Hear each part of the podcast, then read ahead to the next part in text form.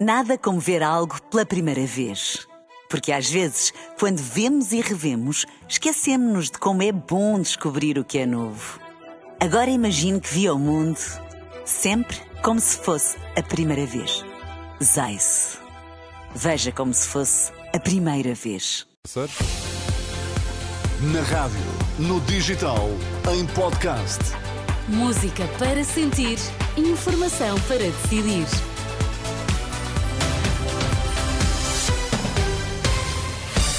Notícias na Renascença. Para já, Miguel, quais são os títulos em destaque esta As hora? queixas já estão a chegar à ADECO depois da decisão da CIBES de que os clientes bancários terão de ter um cartão físico para acesso a pagamentos através da internet. A independência de Mário Centeno não ficou comprometida, conclui a Comissão de Ética do Banco Central Europeu, na sequência do convite de António Costa para que Centeno pudesse assegurar a chefia do governo. Notícias no T3 com Miguel Coelho. Clientes bancários vão ser obrigados a ter eh, cartão para aceder a determinadas operações através das aplicações digitais dos bancos. A medida entra em vigor a 1 de janeiro por decisão da CIBES, a empresa que gera rede multibanco em Portugal, e que determinou que para fazer pagamentos de serviços, pagamentos ao Estado ou carregamentos de telemóveis, os clientes terão de ter um cartão bancário associado à conta. É uma situação que está já a motivar queixas de consumidores junto da DECO Proteste, como adiantou à Renascença o especialista da defesa do consumidor em assuntos financeiros, Nuno Rico. Nós começámos a acompanhar este caso há duas, três semanas atrás, quando alguns consumidores nos começaram a enviar as comunicações que tinham recebido dos bancos. Uh, e na altura, logo no final, na última semana de novembro, uh, contactámos a CIBS e o Banco de Portugal e recebemos as respostas até há poucos dias atrás, uh, precisamente com estas nossas preocupações e as respostas que tivemos não, não nos foram satisfatórias do ponto de vista de, de esclarecer todas as dúvidas que nós tínhamos e por isso estamos em contacto com estas instituições, estamos a aguardar novos esclarecimentos principalmente para tentar perceber estes fundamentos desta alteração. Nuno Rico da DECO, que nestas declarações ao jornalista Vasco Bertrand Franco diz que a Associação para a Defesa do Consumidor já pediu mais esclarecimentos à CIBS e ao Banco de Portugal. O regulador esclareceu, entretanto, que a decisão é da exclusiva responsabilidade da CIBS. Em comunicado, o gabinete de Mário Centeno sublinha que em momento algum exigiu que fosse obrigatório associar cartões às contas bancárias. E a independência de Mário Centeno não ficou comprometida com o convite de Costa para ser primeiro-ministro, é o que entende a Comissão de Ética do Banco Central Europeu. Em novembro, António Costa revelou que tinha proposto ao presidente Presidente da República o nome do Governador do Banco de Portugal para assumir o cargo de Primeiro-Ministro, eh, na sequência da queda do governo eh, por via da Operação Influencer. Numa carta enviada aos eurodeputados portugueses que tinham criticado Centeno, o BCE justifica esta conclusão, afirmando que o governador português nunca recebeu um convite formal, nem se mostrou inclinado a aceitar. A nota diz ainda que a visão do BCE se baseou numa troca de posições com o presidente do Comitê de Ética do Banco de Portugal, que por seu turno já uh, também tinha concluído que Mário Centeno cumpriu os seus deveres de conduta. O Chega quer ouvir a secretária de Lacerda Salles à época em que era secretário de Estado da Saúde para saber, afinal, quem marcou a consulta para as gêmeas luso-brasileiras no Hospital de Santa Maria. O anúncio foi feito por André Ventura, depois de a imprensa ter avançado hoje que poderá ter sido, afinal, uma secretária a pedir a consulta em nome de Lacerda Salles. O requerimento já deu entrada no Parlamento e o líder do Chega tem a expectativa de que a audição possa acontecer na próxima semana. O Parlamento aprovou medidas a adotar pelas escolas para garantir o direito dos alunos à chamada autodeterminação da identidade de género.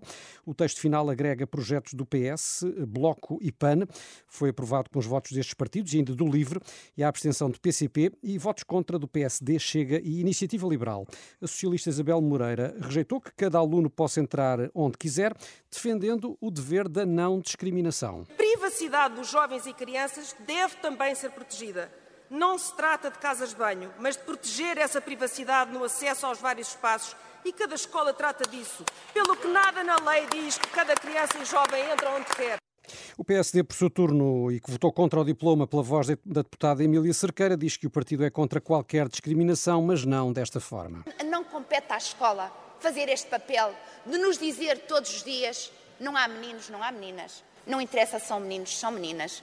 Porque vamos expressar sexualmente a partir da idade mais tenra.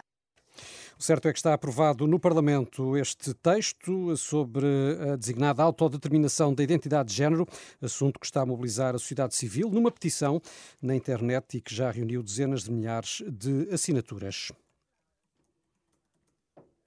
E o Presidente da República foi hoje confrontado em Aveiro por, um, por uma estudante iraniana eh, e eu pergunto agora, Miguel, o que é que se passou? Afinal? Foi à chegada à Universidade de Aveiro, onde uh, foi participar nas cerimónias dos 50 anos daquela instituição. Marcelo Rebelo de Sousa tinha à espera uma aluna de doutoramento do Departamento de Eletrónica que está há mais de um ano a tentar ser atendida pelo Serviço de Estrangeiros e Fronteiras. Uma aluna de origem iraniana, mãe de dois filhos, um dos quais com 3 anos e a estudar em Aveiro há cerca de um ano, não os consegue trazer para Portugal por não ter ainda regularizado a sua situação. Um relato feito aqui pela repórter Isabel Pacheco. Aziro Shekihan é iraniana investigadora na Universidade de Aveiro. Desde que chegou a Portugal há pouco mais de um ano, que não consegue ver os dois filhos de 3 e 9 anos. Em causa, lamenta a jovem de 35 anos, está a desorganização do CEF, que não atende nem responde aos pedidos de agendamento. Uh, o problema é que quando ligamos nunca marcam uma data. Eles dizem, por exemplo, que não têm marcações e quando perguntamos quando vão abrir, eles não sabem. Não há horários, não há datas especiais. Eles dizem que acham que no dia X vão abrir. Dizem continuarmos a ligar. Eu tenho um trabalho, não posso estar sempre a ligar ligar de manhã à noite todos os dias.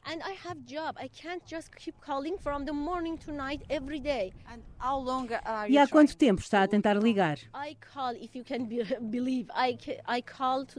Não sei se vai acreditar, mas estou a ligar ao CEF há mais de um ano, todos os dias, para ter uma marcação. Estou em Portugal desde novembro de 2022 e mesmo assim ainda não consegui trazer os meus filhos. O CEF não responde. Depois de tentar várias instituições, inclusive a Embaixada, a Zero quis dar a conhecer o problema ao Presidente da República, que foi abordado esta tarde em Aveiro pela jovem, que lhe entregou uma carta. Um problema que Marcelo disse já conhecer e que justificou com a reestruturação do CEF e pediu desculpa. Sabe quantos milhares de pessoas? São milhares de pessoas que estão à espera de vistos para virem para Portugal ou que já estão em Portugal e precisam da marcação. São milhares. A maior parte são estudantes, mas outros que não são estudantes. Sabe porquê? Porque o CEF teve de ser reformulado e demorou anos porque tivemos de dividir as suas missões em três, quatro, cinco instituições. Three, four, five institutions por favor, faça algo relativamente a esta situação. Por favor, obrigada. problema que a jovem investigadora na área das telecomunicações garante que se repete um pouco por todo o país. Eu conheço milhares de pessoas que estão à espera das suas marcações e outro tipo de serviços, como ter o seu certificado de residência, renovar ou alterar. Para iniciar estes processos demora-se meses e meses e às vezes anos. Ninguém atende. Quando mandamos e-mails, ninguém responde. Por isso eu pergunto: quem é responsável por esta situação? Quem é que manda? Ninguém sabe.